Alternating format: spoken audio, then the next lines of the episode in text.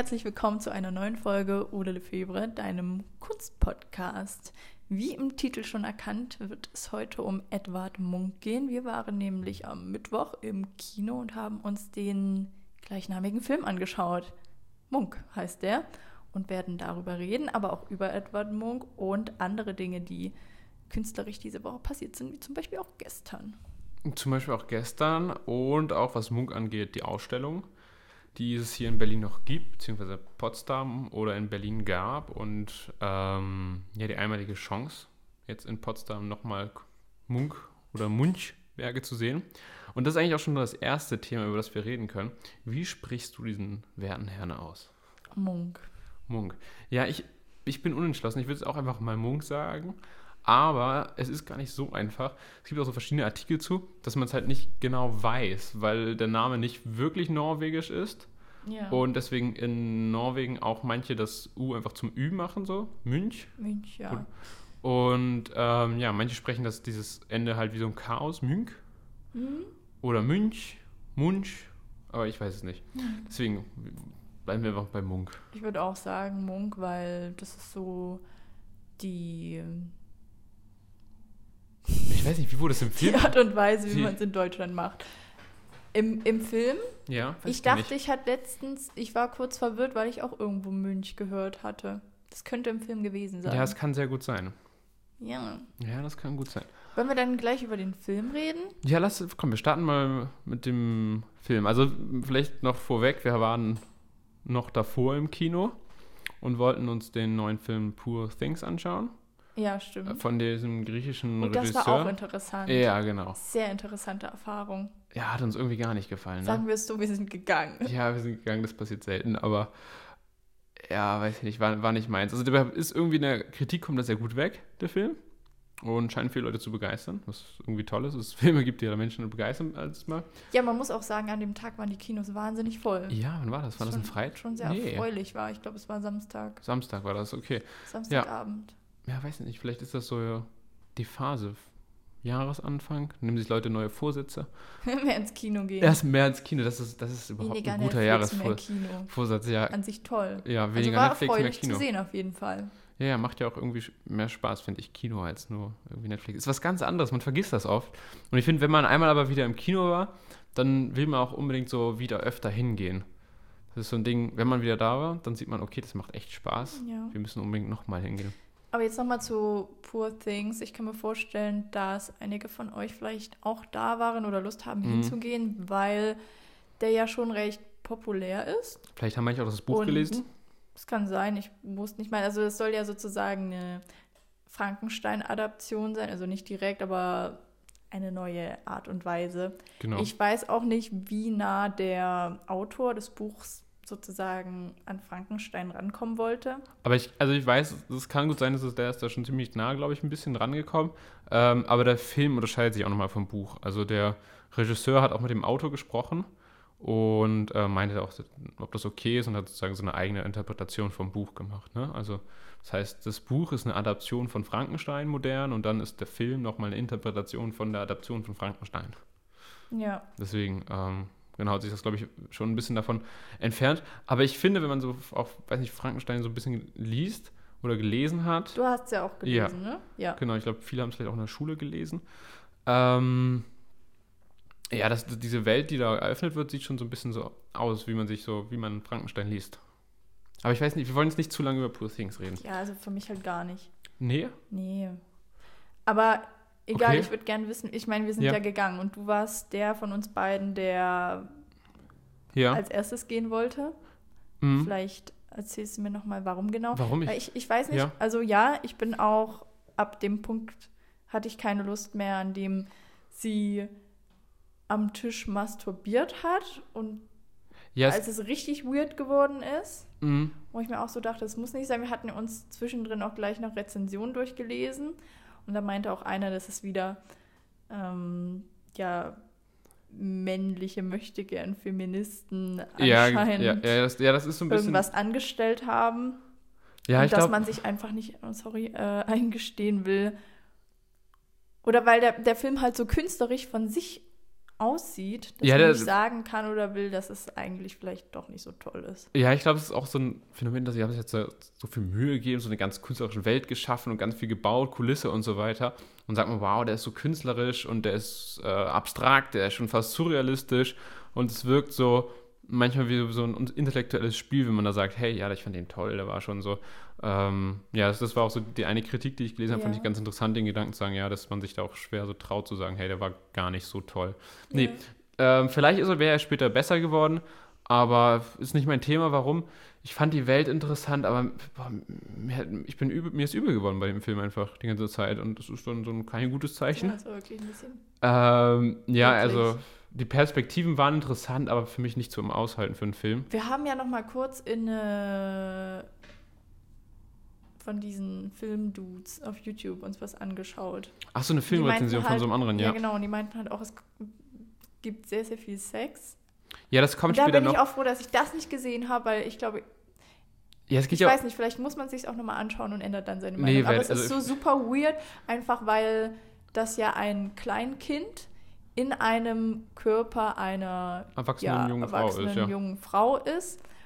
Und äh, sie heißt Bella und sozusagen die Welt kennenlernen durch einen Mann, der mit ihr schläft. Und ja, aber sie ist halt eigentlich ein Kleinkind, super. Ja, und die Männer nutzen das halt trotzdem aus, sozusagen.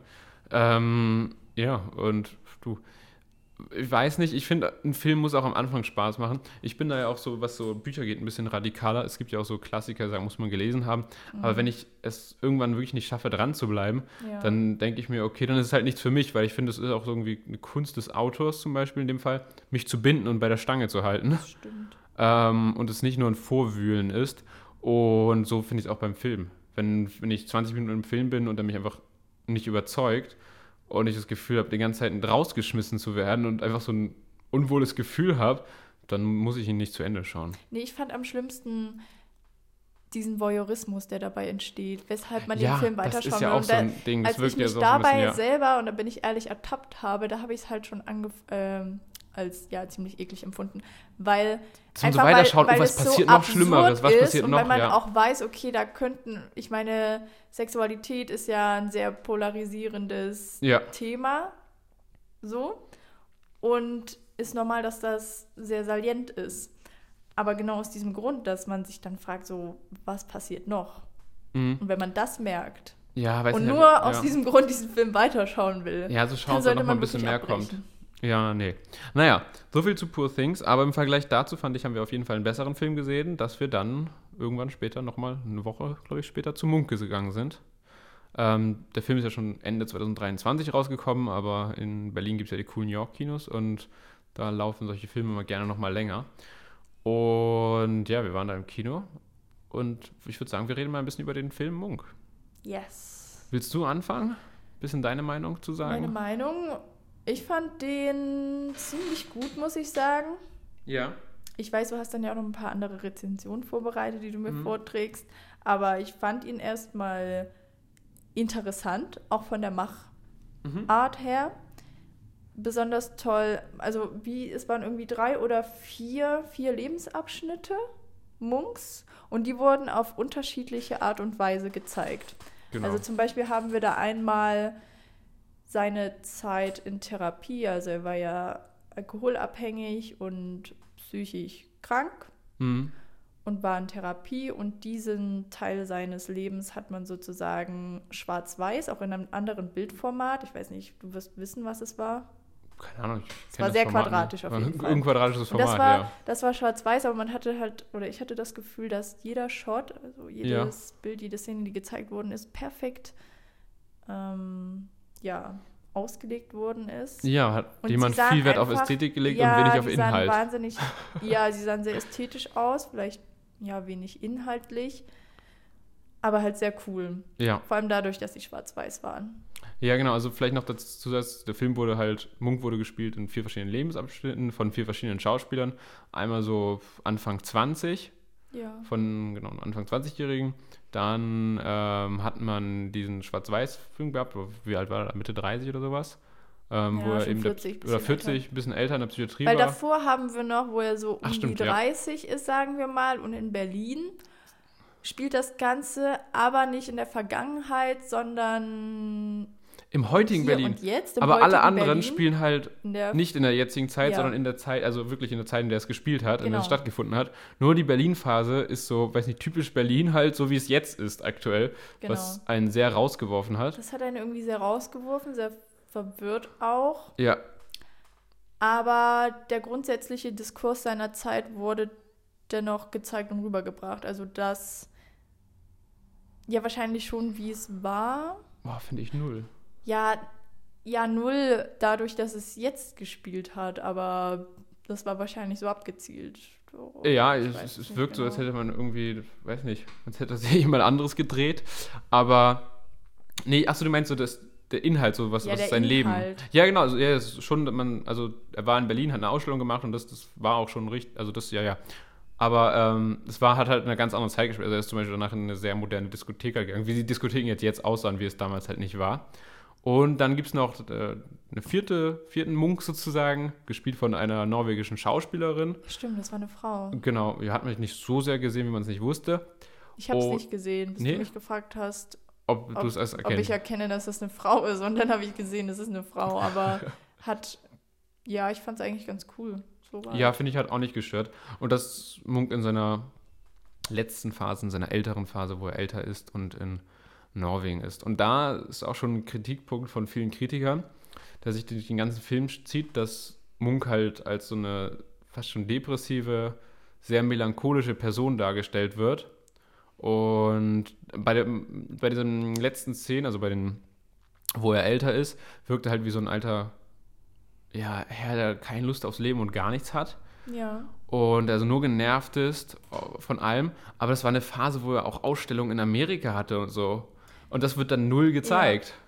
ja, das stimmt. Also- naja, die, das ist ja auch immer die Frage des Regisseurs. Ne? Also Mhm. man kann natürlich trotzdem den Film gestalten, wie man will. Und das hatte wahrscheinlich schon seinen Sinn und Zweck, wie er sich das gedacht hat. Weil grundsätzlich muss man ja sagen, das waren vier Lebens- oder der Mhm. Film war ja in vier Lebensabschnitte unterteilt. Ja. und nicht rein biografisch. Interessant war auch, dass es von rückläufig die ersten Szenen waren, also dass man ihn, glaube ich, als alte Person gesehen hat, Mhm. dann oder andersrum, von jung zu alt erstmal hintereinander Ja. und dann wieder zurück und ziemlich durcheinander. durcheinander, ja, ja, genau. Also nicht standardbiografisch von Geburt bis Tod. und die Schauspieler waren wirklich sehr unterschiedlich, hatten vom Aussehen her nichts miteinander zu tun. Also man hatte finde ich, schon das Gefühl, man ist nicht wirklich reingekommen, dass es vier, dass es die gleiche Person war, sondern es waren so wirklich vier unterschiedliche. Ähm, genau, das, das war schon, finde ich, sehr auffällig. Ja. Und auch so eine, so eine allgemeine Kritik, dass es viele damit halt Schwierigkeiten hatten zu, zu glauben, dass es wirklich so ein und dieselbe Person ist. Ich weiß nicht, wie es dir da ergangen ist. Nee, also das hat mich überhaupt nicht gestört, muss ich sagen. Okay. Nö. Ja, und ich finde, bei der älteren Person hat man der nicht abgekauft, dass das der Junge ist aus der ersten Szene, wo er, dass das der junge 20-Jährige war. Ja gut, aber man verändert sich ja auch im Leben, ne? Ja, ja, aber ich finde es schon, also so ein Film, wo man das sieht, ähm, ist das schon lustig. Benjamin Button zum Beispiel, der, der Film, ist um, umgedreht, das ist ja immer der gleiche Schauspieler, so fast. Und es Mhm. sieht sehr, sehr, da haben die halt viel mit Masken und so gearbeitet und da kauft man das schon besser ab. Irgendwie. Ja, okay. Weißt du, wie ich meine? Und auch die, ja, und auch dieser Mann, der in der Psychiatrie war, dieser, der in Schwarz-Weiß nur gezeigt wurde, der, der war, wirkt ja irgendwie ganz anders als der, der da in Berlin feiern war im Techno-Club. Ja, das Find ich- kann schon. So. Ja, so zumindest für mich, ich bin halt nicht so reingekommen. Das war so ein bisschen schade, finde ich. Ja, okay. Und ähm, ja, aber was, was fandest du sonst besonders schön am Film? Vielleicht reden wir erstmal darüber noch. Besonders schön. Ja. Die Dialoge, also es gab coole Dialoge zwischendurch, Ja. die in Berlin, die haben mich ein bisschen verstört. Ja, die fand ich auch irgendwie irritierend. Aber ansonsten schon, da ging es ja auch so ein bisschen, gab es eine Grundsatzdiskussion zu, äh, bisschen, wie war das, was macht Kunst aus, beziehungsweise was kann man schön finden und so weiter und so fort Ja. mit dieser jungen Frau. Vielleicht Mhm. erinnerst du dich noch näher an Nee, den ich, Inhalt. Ja, nee, ich weiß auch nicht mehr nicht so genau, aber ich habe es auch als sehr schön in Erinnerung. Der Dialog einfach darüber, was Kunst irgendwie macht und Genau, was Ja, Kunst was- ist. Weil gerade in dieser, jetzt erinnere ich mich, mh, wir sind, oder der Film ist in Berlin und dann streitet er sich rum, ich glaube, mit jemandem, der die seine Ausstellung abgesagt hat. ja, Und dann fragt er ihn oder er redet ihn eben nochmal an, dieser ältere Herr, und erzählt irgendwas, dass seine Werke halt unfertig wirken. Und dann mhm. meint er nur, ja, was hat ihn das zu interessieren, auf Deutsch gesagt? Weil wenn wir alle gleich wären und alle dasselbe tun würden, mhm. Dann könnten wir uns auch einfach gleich begraben gehen. Können wir uns alle sofort ja, das, umbringen. Fand ich sehr, das fand ich sehr Und genauso wurde das auch gesagt. Also es war ziemlich radikal alles. Es kam des Öfteren, mhm. das so in, in, zwei Sequenzen, dass man sich ja dann umbringen könnte, wenn eh alles äh, sozusagen gleich wäre. Und das ist genau, weil so halt so dass das sein da. Ding sozusagen ist, dass die Werke unfertig sind, aber für ihn halt dennoch fertig. Ja, genau. Also es gibt ja auch die Szene, wo diese Ausstellung abgesagt wird. Und er sagt ja, aber ist es nicht meine Entscheidung, wie die Werke fertig sind? Also die Leute wollen, also, und da so diese Kritik, dass in der Zeit halt Ausstellung so ganz klar gefordert wurde meinte, ja, wenn man doch so exakte Bedingungen hat, was da hängen soll, dann braucht man doch eigentlich gar nicht hingehen und sich die anschauen, weil dann weiß man doch eh, was da hängt. So. Und dann braucht man verschiedene Künstler, weil es gibt ja eh Anforderungen. Und ähm, Genau, und es war auch sehr, sehr cool. Die Szene fand ich toll, in der er, ich kann mich nicht mehr genau erinnern, aber durch das, was du gerade gesagt hast, ist ja. es mir wieder ein bisschen geläufig geworden, dass dieser andere Herr, der wollte sozusagen übersetzt, dass ja alles, obwohl sowas ähnliches habe ich ihm schon erzählt, aber egal, dass alles gleich ist. Mhm. Und dann ging es aber irgendwie darum, ja, dass er so ja, egal. Nee, keine Ahnung. Ich hab's nicht mehr so gut im Kopf, aber es war auch noch eine Szene, in der irgendwas. I don't know. Ich hab's Nein, vergessen. Not, ich würde es einfach rausschneiden. Schneiden wir, schneiden wir es einfach raus. Ja, okay. So gut, ist mein gut Gedicht, dann, nicht. dann gut, dann überlegen wir kurz, wo wir stehen geblieben sind, wo wir kurz, wo ich kurz reinpalabe für den Schnitt. Äh, okay, ich habe eine Idee. Ich habe eine Idee. Soll ich anfangen? in der Galerie. Hä? Was in der Galerie? Ja, ich würde noch zum Film was sagen. So, ja, ja, mach weiter. Ähm, ja, ich überlege gerade, wie ich anfange. Kurz. Immer, damit ich das clean schneide und nicht so rumschnippeln muss und so, weißt mhm. du? Ähm, ja, also das fand ich sehr cool, dass es im Dialogen so dieser Inhalt rüberkam, so ein bisschen diese, diese Debatte über Kunst, was ja immer lustig ist, weil letztendlich, was ist Kunst? Ich meine, das ist eine dieser Dinge, die so am wenigsten anscheinend überlebenswichtig sind, wenn man so nachdenkt, es ist kein Essen, kein Trinken, wir brauchen das nicht, aber irgendwie brauchen wir es doch schon und manche Menschen können ganz viel damit anfangen, manche Menschen können gar nichts anfangen mit Kunst und es ist immer lustig, darüber eine Debatte zu halten. Vielleicht ist auch Kunst nur dafür da, damit man darüber reden kann, ob es Kunst gibt, braucht, ob das was Wichtiges ist oder nicht. Ähm, das hat Spaß gemacht. Aber vielleicht noch eine Sache, die mir so gefehlt hat. Wenn man nämlich, und da kommen wir gleich noch drauf zu sprechen, in eine Galerie geht, wo wir waren und Munk gesehen haben, dann sieht man auch Melancholie, aber halt nicht als so was Schreckliches. Man sieht, dass dieser Mann die Natur geliebt hat irgendwo. Und das kam im Film nie rüber, so seine Beweggründe, warum er überhaupt gemalt hat. Nur so, du malst und malst und malst immer. Es gab so am Anfang, die Szene fand ich richtig cool, wo er einmal so, ich glaube, am Meerstrand und da ein bisschen gemalt hat. Aber das ist sonst ganz viel weggefallen. Und der ist ein Künstler gewesen, der wahnsinnig viel geschaffen hat. Der hat 20.000 Werke hinterlassen. Ja. Der war an Stränden und hat gemalt. Es gibt so Fotografien von ihm, wo er am Strand ist und mitten im Leben malt und so. Das heißt, es wurde eigentlich nur so eine Seite der Medaille gezeigt. So ein ja. Munk der, und wenn es nur den gegeben hätte, dann glaube ich, hätte es niemals so eine wunderschönen Werke gegeben, die auch so viel Freude in Natur und sowas zeigen können und so, so eine, so eine tiefe Verbeugung vor der Schönheit. Mhm. Die, die, diese Werke, glaube ich, hätten, könnten gar nicht entstehen, wenn der Munk wirklich so gewesen wäre, wie wir ihn in dem Film gesehen haben. Das ist, ja, das ist, glaube ich, so das, das, das Hauptding, was ich ein bisschen schade fand, irgendwie an dem ganzen Film. Dass ich, ich hätte ihn einfach gerne mehr so gesehen, wie er versteht und diese Natur so ähm, aufnimmt. Es gibt ja auch so eine Aussage von ihm, wo er sagt, er war mit Freunden spazieren. Ups. Ja, wir haben sehr laute Stühle. Mhm. Ähm, er war mit Leuten. Warte, okay. Er war mit Leuten, er war mit Freunden spazieren und dann ist er irgendwann stehen geblieben und ist weitergegangen. Er sagt, er konnte nicht weitergehen, weil ihm die Natur so angeschrien hat. Er fand die so, so mächtig, so wunderschön, was da passiert. Ähm, und diese Beweggründe sind irgendwie nicht rübergekommen. Und das finde ich immer eigentlich ganz interessant, wenn man beim Künstler merkt, okay, deswegen malt er, deswegen malt er das. So, ähm, das zumindest ein bisschen zu vermitteln. Ähm, genau, das war auch so eine Kritik von, von anderen Kritikern, die ich hier gelesen habe. Und die kann ich sehr gut nachvollziehen. Wobei ich bei dir bleibe, Schwarz, der Schwarz-Weiß-Teil war sehr cool und ästhetisch. Okay. Ja. Was ich aber toll fand am Film ist, dass er nicht auf seinen Schrei reduziert worden ist. Denn wenn man an Munk denkt, ploppt natürlich im Kopf schnell der Schrei auf, Mhm. der ja, ja wahnsinnig prägend ist für die Kultur. Mhm. Also jeder kennt den halt irgendwie und ich glaube, die meisten, oder so war es zumindest bei mir früher auch selber, da denkt man einfach an so einen schizophrenen Mann, der irgendwie wahrscheinlich ähnlich wie, wie Van Gogh ziemlich jung verstorben ist und nichts verkauft hat. Aber wenn man sich eben mal näher mit ihm beschäftigt, merkt man, dass das schade ist, wenn man das tun würde. Weil A, wie du gerade schon meintest, wir waren ja in der Berlinischen Galerie und in der Ausstellung von Munk, Ja. in der Munk-Ausstellung, ich in seiner, aber ne, du weißt, was ich meine.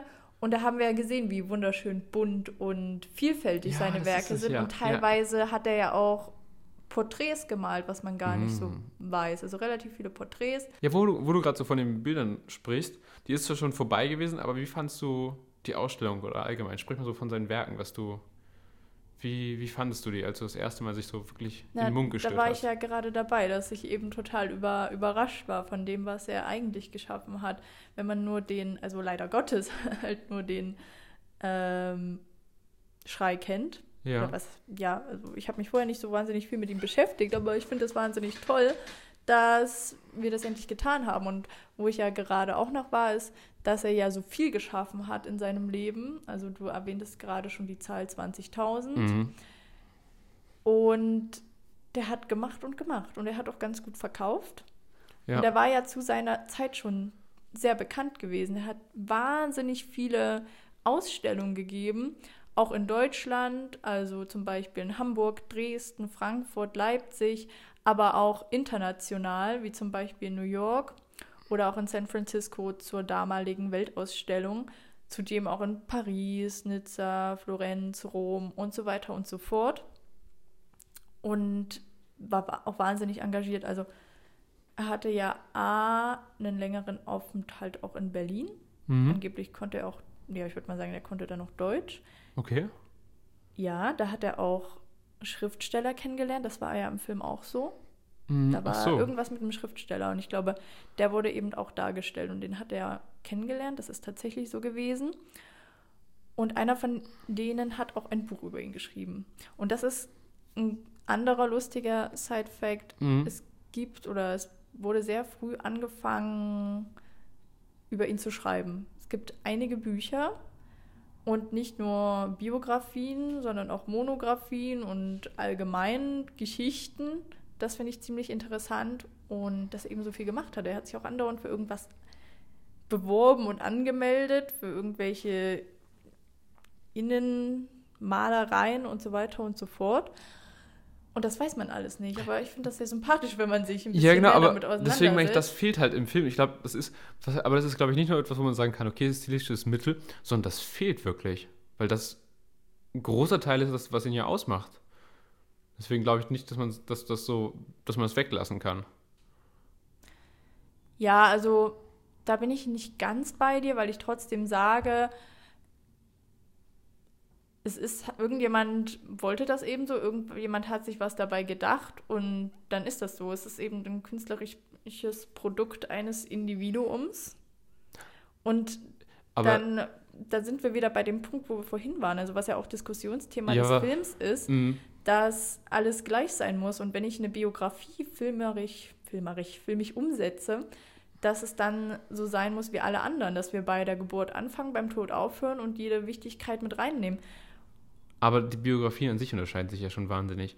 Und es ist jetzt nicht mal eine Frage, ob du sagst, er hat das künstlerisch toll gemacht und individuell, sondern ob du das Gefühl hast. Und ich finde, bei einer, bei einer Biografie, da, da bin ich nämlich ein bisschen der anderen Meinung, geht es nicht um den Regisseur, sondern geht es um die Person, die man darstellt. Das finde ich halt so. Und das finde ich immer schade, wenn bei einer Biografie so den, die, der Regisseur mit seinen stilistischen Mitteln ein bisschen die Bühne klaut, weil es ging um Munk. Und beim Film finde ich es etwas anderes, eine ausgedachte Geschichte, dann gibt es dir beizubringen. Und hier geht es um Munk und deswegen ist halt nur die Frage, ob du das Gefühl hast, dass, dass im Film Munk so rüberkam, wie du ihn dir auch vorstellst. Vielleicht zu teilen. Also ich finde es sowieso schwierig, sich über eine Person ein Bild zu machen. Okay. Hast Ja. du kein Bild von einem Künstler, von Munk so? So Doch, von so, einem sehr individuellen, besonderen Menschen, der viel in seinem Leben erlebt hat, dadurch, dass er eben auch in einer interessanten, was ist interessanten Zeitspanne gelebt hat, also von 1863 bis 1944. Mhm. Und ja, also er ist ein cooler Typ und es würde ihm wahrscheinlich zugutekommen oder dem Künstler an sich, wenn man mal ein bisschen mehr über sein Leben berichten würde. Es gibt nämlich ein, was, was so ein bisschen Parallele zieht zu Van Gogh. Da mhm, gibt okay. es ja immer diesen großen Mythos äh, mit dem Ohr. Ah, ja, dass stimmt. er sich ja sein Ohr abgeschnitten hat. Und ja, da gibt es verschiedene Sachen, aber da gehe ich jetzt nicht weiter drauf ein. Und dann und das ist nämlich das, diese erste Sequenz, in der er jünger ist, hat er ja diese Geliebte, mhm. die ihn dann später auch irgendwie ignoriert. Ob das wirklich so war, weiß ich nicht, aber er hatte eine. Und im Streit, aber ich glaube, das war vielleicht auch schon mit einer späteren Frau, weiß ich nicht mehr genau, hat er sich eine Fingerkuppe abgeschossen. Oh mein Gott, ja. Und ja, die Information habe ich von einem also aus einer seriösen Quelle, das ist von einem Kunsthistoriker. Ich habe das vorher auch schon mal gelesen, leicht abgewandelt. Aber dass es irgendwie in dem Kontext passiert sein muss. Und da sieht man wieder, wie viel Selbstvermarktung ausmacht. Ich meine, okay, irgendwie kann man das auch nicht vergleichen, ähm, weil Munk ja zu Lebzeiten schon sehr bekannt war, nicht so ja. wie Van Gogh aber dass das so das ist, worüber man bei Van Gogh redet und bei Edward Munk halt überhaupt nicht. Ich, ich glaube, über Edward Munk redet man halt überhaupt nicht. Nee, und das ist schade, das meine ich. Und deshalb, also es gibt wirklich viele Dinge, die man hätte einbringen können, was vielleicht noch ganz gut rüber, ich weiß nicht, ob es gut rübergekommen ist, aber seine Mutter ist ja schon relativ früh verstorben. Mhm. Und im Allgemeinen sind viele seiner Geschwister auch verstorben und okay. sein Vater war depressiv aus diesen Gründen eben. Und ja, dass daher vielleicht, man weiß es nicht, schon so ein bisschen die Melancholie kam und spätere Alkoholprobleme. Mhm. Er hat, aber er war irgendwie immer vom Typ her so einer, der sich dennoch halbwegs unter Kontrolle hatte. Er hat sich auch, ich glaube, zweimal selbst eingewiesen. Ah, okay, ja. Psychiatrische Anstalten, weil er ja, und das wurde im Film auch gezeigt, irgendwann mal äh, Stimmen gehört hat. Mhm. Und da haben wir uns ja dann drüber unterhalten, was das ist. Und also wir kamen ja darauf, ich habe nicht nachgelesen, was diagnostiziert worden ist. Aber jetzt laut unser Modul psychologischer Diagnostik muss das ja eine Ich-Störung sein. Mhm. Und eine Gedankeneingebung, das ist, wenn man sozusagen fremde Stimmen.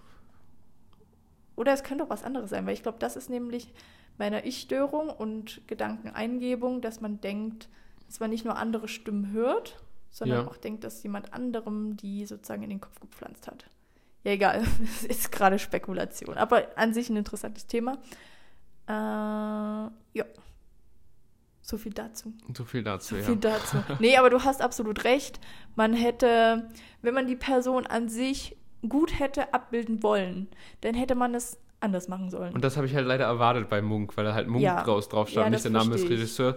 Und weil ich halt eben durch die Gemälde, die ich zuerst gesehen habe, mich ein bisschen so in ihn verliebt habe. Und es stand ja auch bei einem Artikel in der Kritik, wo stand, wenn Sie Munk wirklich gut kennenlernen wollen, gehen Sie lieber zur Ausstellung. Mhm. Und ich habe halt erwartet, dass, ich weiß noch, wie du auch davor standst, vor diesen Naturalisten, also was Natur, diesen Naturbildern. Ja. Und sagst, wow, ist das schön, das habe ich nicht schön. erwartet. Ja, ja, und da ist eine, irgendwie auch eine Freude in einem. Und es löst was in einem aus. Und das, das kam beim Bild nicht rüber. Das mhm. wirkte nur, man sah ihn auch eigentlich nur bei einem Werk wirklich zeichnen. Also das war so den Schrei, den er auf den Boden gekritzelt hat. Das Und war das, ganz am Ende. Ja, das wirkte Deshalb so. fand ich auch gut, dass es ganz am Ende war, dass ja, es mich abgelenkt hat. Aber ich finde, es, es wirkte so, als wäre der Film so, so eine Erklärung für den Schrei. Und nicht ja, für Munk. So, okay, so weißt du, wie ich meine? Habe ich zwar in dem Moment nicht wahrgenommen, aber jetzt, wo du sagst, könnte schon sein. So. Ja, also ich glaube, die Entstehungsgeschichte ich, eines geisteskranken Mannes, der am Ende seines Lebens den Schrei malt. Ich muss sagen, ja. ich weiß auch überhaupt nicht, wann der Schrei entstanden worden, äh, ist.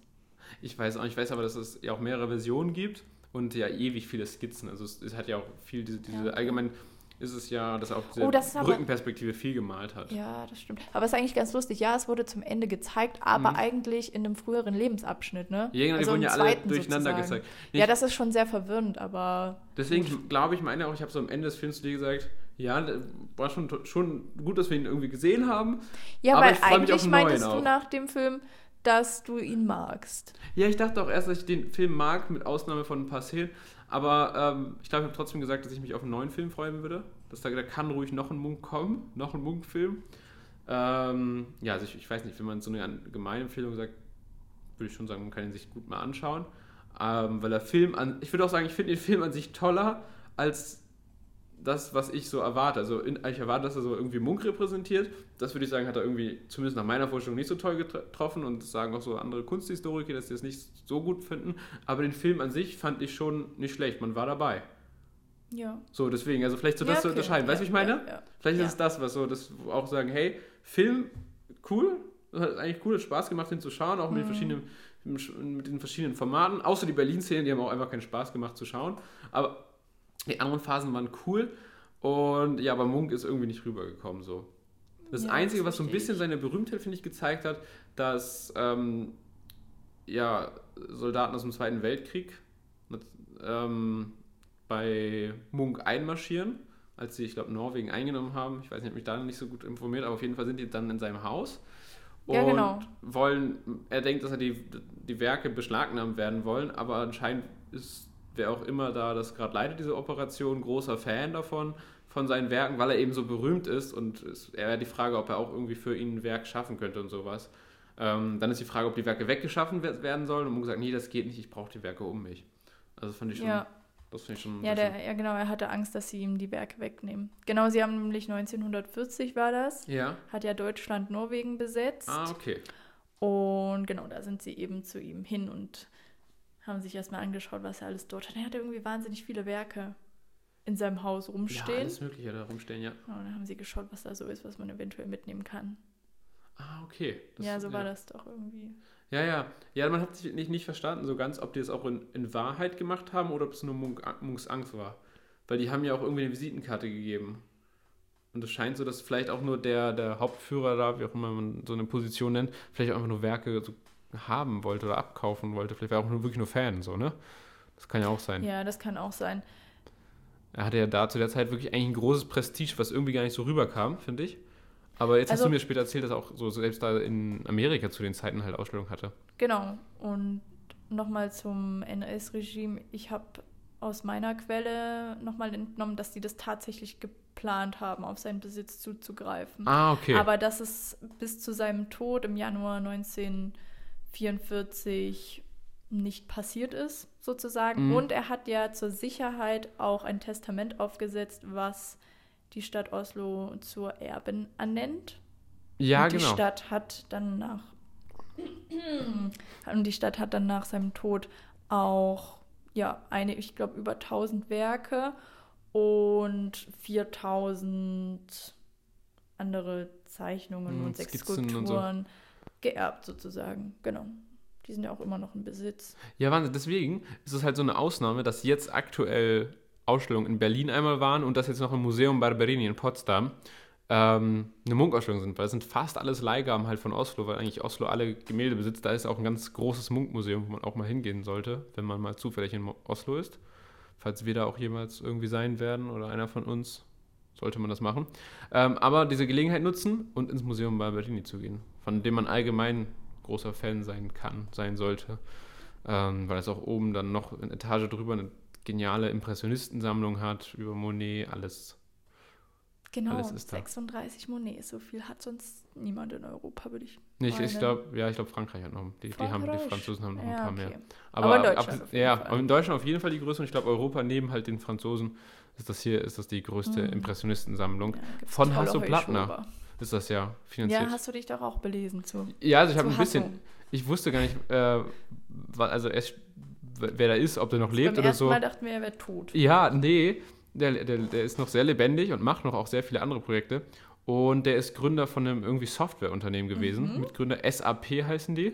Mhm. Und die sind halt ein sehr, sehr großes Softwarehaus geworden. SAP. Und ähm, ja, hat irgendwie die Hälfte seines Vermögens genutzt, um so eine, Hasso-Plasma-Stiftung zu gründen. Und die fordert eben Weiterbildung im IT-Bereich, ähm, so Forschung zu Umweltschutz, aber eben auch äh, Kunst und Kultur. So er dieses Barberini-Haus dann neu aufgebaut, was auch genial gebaut ist und einfach Spaß macht, da drin zu sein. Cool. Und hat halt eine sehr, sehr große Kunstsammlung. Er hat in Potsdam, wenn ich das auch richtig verstanden habe, das ähm, ehemalige Terrassenrestaurant Minsk aus der DDR gekauft mhm. und das wurde jetzt neu aufgebaut. Seit September 2020 ist es jetzt neu begehbar und da wird immer DDR-Kunst ausgestellt. Also ja. auch nochmal ein Thema, dem wir uns auf jeden Fall gerne widmen können. Sehr cool. Ja, so viel zu, zu Barberini und zu der Ausstellung. So, gibt es sonst noch irgendwas Interessantes über Munks Leben, was du über, preisgeben möchtest? Uh, über Munks, Munks Leben an sich, ob ich da noch irgendwas habe. Ich habe hab. eine lustige ja? Sache und zwar hat die Nationalgalerie in Oslo eine Monographie, obwohl das ist eigentlich das Uninteressante, hat eine Monographie. Eine Monographie ist übrigens etwas, was sich wirklich nur auf den Gegenstand bezieht. Also Biografien können ja auch so ein bisschen abweichen, noch mhm. kurz was über Mutter und Vater berichten. Aber Monographien wirklich nur den Gegenstand Munk. Egal. Die lustige Sache ist, oder was heißt lustige Sache, aber zum Beispiel ist ja Paul, Paul, Paul Gauguin Name. Ja in der Kunstwelt und sein Sohn, der heißt nämlich mit dem Nachnamen genauso, aber er hat auch einen witzigen oder keine Ahnung, komischen Vornamen. Pola? Pola? Pola Gauguin. P-O-L-A. Pola. Okay, und der Sohn, ja. der hat auch eine Biografie geschrieben. Wir müssen Biografien lesen dann mal über. Wir müssen anscheinend ja. mal eine Biografie lesen. Genau. Ja, ist interessant. Vielleicht machen wir in einem Jahr oder so nochmal eine Folge, wenn wir ein bisschen informierter sind. Und vielleicht kommen dann noch, sind bis dahin noch mehr Filme rausgekommen und können dann nochmal sagen, ob wir das Gefühl haben, dass in dem Film der Munk uns begegnet, ähm, wie wir ihn auch vorstellen. Ja, also das ist nochmal, ich habe jetzt hier auch die, die Kritik nochmal hier vorhin stehen. Da wurde geschrieben, dass der meinte auch, die einzelnen Munkdarsteller ähneln einander nicht im geringsten und die Leistungen sind auch völlig uneinheitlich. Und dass okay. das halt so ein bisschen auch äh, da kritisch betrachtet wurde. Aber ich glaube, das meine ich auch so im, im Film, wo ich im Kino sogar geredet habe. Und auf den einen Darsteller meinte, meinte boah, wenn, wenn der wahrscheinlich nur Munk gespielt hätte, wäre das toll gewesen. Oder ich glaube, wenn der, wenn der Jüngste nur, nur Munk gespielt hätte, das wäre mhm. toll gewesen, weil der irgendwie so Naturalist der das wäre so. auch am ja, ehesten noch Munk rübergebracht. Ja, genau. Und wenn der das durchgespielt, wenn man dem ein paar Masken, ein bisschen Make-up ins Gesicht geklatzt hätte, ein paar Falten drauf gemalt und einen Opi gespielt hat, das wäre lustig. Ich glaube auch, dass es schauspielerisch irgendwie toller ist wenn man so weiß, dass man eine gesamte Person verkörpert. Ähm, und man, man kennt ja das Dreh, man spielt ja auch die Szenen, wo man, jünger, wo man jünger ist.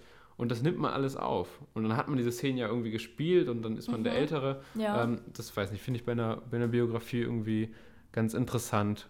Mhm. Ja, weil es ja irgendwie ein Mensch ist, der das alles durchlebt hat. Ich glaube nicht, dass man zu einem anderen Menschen wird, wenn man älter wird.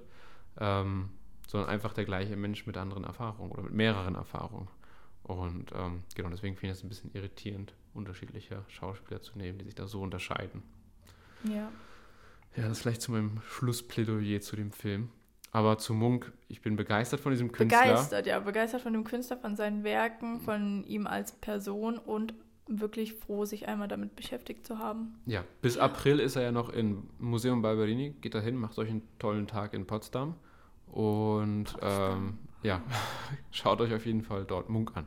Genau. Nee, Sehr. so viel jetzt zum Munk. Also ich würde sagen, das reicht erstmal, oder? Ja. Ja, perfekt. Dann können wir vielleicht noch kurz über gestern reden. Ach, über gestern. Bei gestern der, war nämlich auch ganz witzig. Da waren wir in der Neue Nationalgalerie bei der Eröffnung von der Künstlerin äh, Lucy Raven. Lucy sie, Raven, stimmt. Ja, sie heißt Lucy Raven und es ist ganz witzig, weil das, was man da sieht, das ist eine gebogene, riesengroße Leinwand inmitten der neuen Nationalgalerie, also mhm. diesem Glaskasten, über den, ja, über den wir letztens schon mal geredet haben. Und da sieht man die Herstellung von Beton. Das Ganze ist gefilmt in Idaho. In Idaho, Sie ist nämlich ah, okay. Amerikanerin. Ja. Und hatte auch irgendwie, ich glaube, zwei Jahre lang, genau, zwei Jahre lang hat sie in diesem Beton- und Kiesberg gefilmt. Crazy. Und das Ganze auch ganz cool mit einer Drohne. Mhm. Also es sind eigentlich alles Ansichten von oben. Und ja, es wird halt Beton hergestellt. Und man sieht diesen ganzen Prozess innerhalb von 45 Minuten. Ja, man ist sozusagen auch irgendwie mittendrin wirklich. Man ja. ist nicht nur, man sieht nicht den Prozess wie eine Doku so aus Menschensicht, sondern als Stein sozusagen, finde ich so ein bisschen.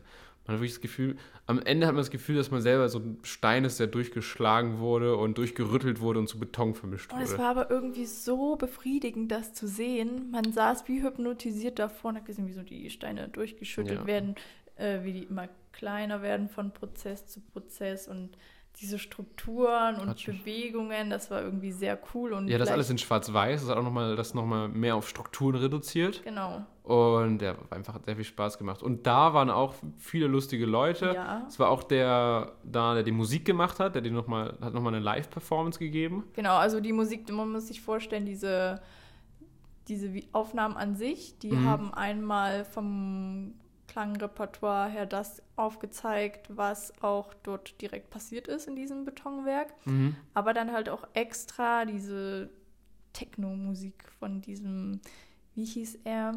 Dean Tony? Dean Tony, ich glaube irgendwie sowas, ich habe seinen Namen vergessen. Aber genau. hat, und der war auch da Musik und gemacht, hat dann ja. draußen, was heißt toll, also ja. Ich fand die Musik richtig cool, das hat so richtig so gepasst ja. irgendwie. Ja, okay, dazu hat es gepasst, ja. Er hat ja, er ist ja auch bekannt für Filmmusik, ne? Also deswegen und Filmmusik ja, richtig Filmmusik cool. Gemacht. Hat irgendwie ich glaube, dass es das, das ganze Kunstwerk wahnsinnig aufgewertet hat. Es hat noch wirklich so eine Spannung reingebracht und nochmal die Geschichte so von dem Beton, ist auch verrückt, die Geschichte vom Beton nochmal miterzählt. Ähm, ja. ja. wer war noch da? Der Sven Marquardt haben wir da gesehen. Ja. Der Türsteher vom Bergheil. Sehr interessant und natürlich war auch der Direktor da. Der Herr Wir haben die ganze Zeit gewartet, dass er irgendwas sagt. Wir wollten eigentlich irgendwie eine Ansage äh, oder sowas damit, mal, äh, mal ein bisschen was erzählt, aber das ist leider nicht passiert. Ja, oder wir sind nicht lang genug geblieben. Wir waren da von 19 Uhr bis 21 Uhr oder so. Um 20 Uhr sollte es losgehen, wir waren so eine Stunde zu früh da. Ähm, und dann, aber irgendwann sind auch die ersten Leute gegangen. Ähm, ja, sehr viele Leute waren so in einzelnen Grüppchen, haben alle so ein bisschen, keine Ahnung, Wasser, Saft und Weinschollen getrunken.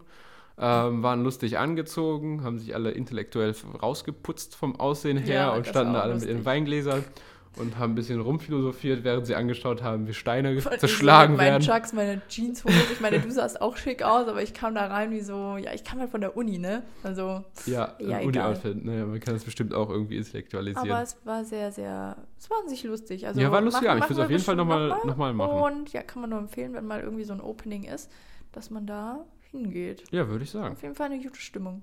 Erzählen wir das nächste Mal von. Worum geht es im nächsten Podcast? Worum, wissen wir das schon? Nö, ich wollte dich einfach nur ein bisschen ja. fragen, ob du eine Ahnung hast. Okay, dann verraten wir es nicht, weil wir es noch nicht wissen. Hast du denn eine Ahnung? Vielleicht schon, aber ich will es nicht verraten hier im Podcast. Ja, okay. Ich will, ich will einen Spannungsbogen aufbauen. Okay, ich dachte, okay, das ist jetzt eine Blitzidee parat, aber nee, dann werde ich dir das später hinter den Kulissen verraten, was meine Idee ist. Okay. Noch eine Frage. Würdest nee, du, hast den, noch eine Frage? nein, ich habe ja eine Frage okay. an dich. Würdest du den Film jetzt weiterempfehlen? Also jetzt ah. mal zurück zu Monk. Ah. Soll man sich Munk anschauen? Ah, lohnt sich ins Kino zu gehen, obwohl der ist eh bald raus. Ja, lohnt sich eigentlich immer. Also das Kino war ist super cool. Das einzige Kino, das läuft, ist hier in Berlin. Äh, man steigt, für die, die sich auskennen, Zoopalast aus und geht ins jo, Kino Delphi Lux. Tolles Kino, macht einfach Spaß da drin zu sein, zu sitzen. Ähm, schön Popcorn, ja, aber Salz, süß. Film. Ähm, ja, ich überlege, deswegen versuche ich drum herum zu reden. Ach so. Ähm, schön Popcorn nehmen schön und dann Popcorn setzt man sich da hin, ist ganz gemütlich. Und dann schaut man den Film und ist eigentlich erst begeistert. Ja, doch, also ich würde ihn schon empfehlen. Ähm, aber ich würde ihn eigentlich nur empfehlen, wenn man sich auch ansonsten mit Munk auseinandersetzt. Also, ja. Ich würde es nicht empfehlen, wenn man nur einen Film schauen möchte, weil dann ist es irgendwie schade, weil man dann nicht Munk kennenlernt, was man an ihm lieben kann, sondern denkt, okay, naja, irgendwie so ein Künstler halt. Ähm, und nicht so versteht, was für eine Magie diese Kunstwerke haben können und was mhm. für eine mhm. Freude die auch auslösen können. Ja. Das heißt, ich würde ihn empfehlen, aber vor allem, wenn man auch sich ein bisschen mit Munk beschäftigt oder vielleicht man ist erst in Potsdam, so würde ich, so würde ich es machen. Mhm. Erst äh, Potsdam Barberini, ja, so, so finde ich es gut. Erst Potsdam Barberini schaut man sich Munk an, die Werke und danach schaut man sich dann den Film an. Genau. Und dann schaut man, wie man das irgendwie in Einklang bringen kann oder eben auch gar nicht. Ist auch von der neuronalen Verknüpfung erst rein, ne? Mehrere Medien zusammenbringen, um so Perfekt. mehr merkt man sich dann auch. So. Ja, deshalb vielen Dank äh, für deine Einschätzung. Sehr gerne, Stelle. das war meine professionelle Filmkritik. Ja, danke. Und allen anderen einen schönen Tag und wir hören uns dann nächste Woche. Wir hören uns nächste Woche. Ciao.